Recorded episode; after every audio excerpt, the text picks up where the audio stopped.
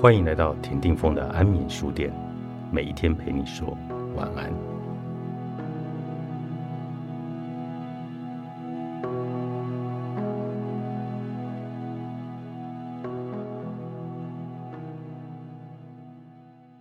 读村上春树的这阵子，每日通勤也搭捷运，新店线从古亭到民权西路的这一段，皆深埋底底，不见天日。无风景可看，书也看不了，于是便看人。冬天看台北女子的头重脚轻，上头羽绒大衣、围巾、毛帽、耳罩，层层的包袱，最底下却踩着一双隶属于亚热带的夹脚拖。夏天则反过来，上身削肩露背，但在热裤底下却又套上内搭裤或黑丝袜。有有甚者，还加上一双高筒马靴，头轻脚重，温带与热带热情难辨的混搭 style。我进入地下，搭上捷运的时间通常是中午。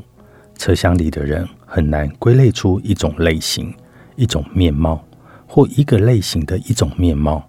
那通常都是在早上七八点浮现。车厢里的人虽挤，但却挨挤的没有火气。惺忪的认份的脸，歌灰暗淡的早晨，车厢载满了打卡顺民，一批一批运送出去。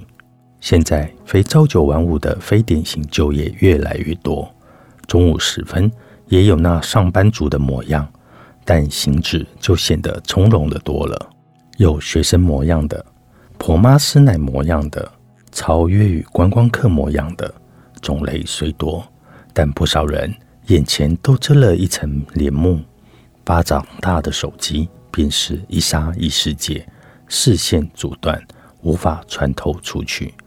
除了视觉，在听觉上戴耳机的人也不少，筑起一道道的音墙，那是契科夫套中人的现代变种。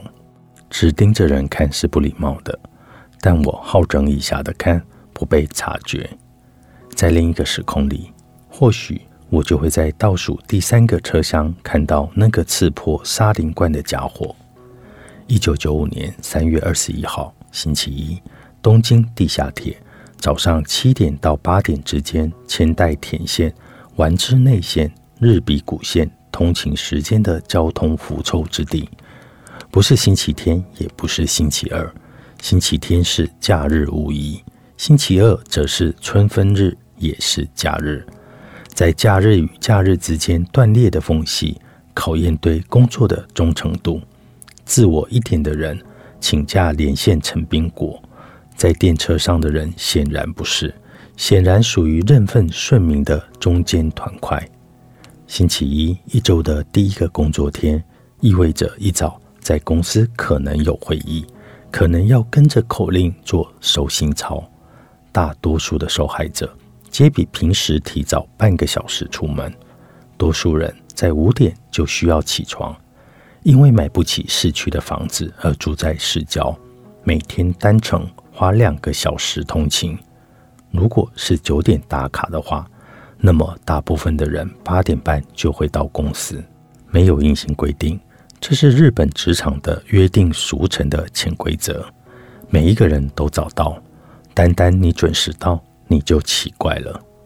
通勤途中，列车停驶，车上广播传来：前方列车发生爆炸事故，本列车暂停行驶，却没有引起任何的惊慌。有些人坐在车里没动，有些人在月台上仍不死心的在等下一班列车。念兹在兹的是上班不可以迟到，浑然不觉在封闭的地下爆炸。化学物品外泄的字眼有多么的可怖？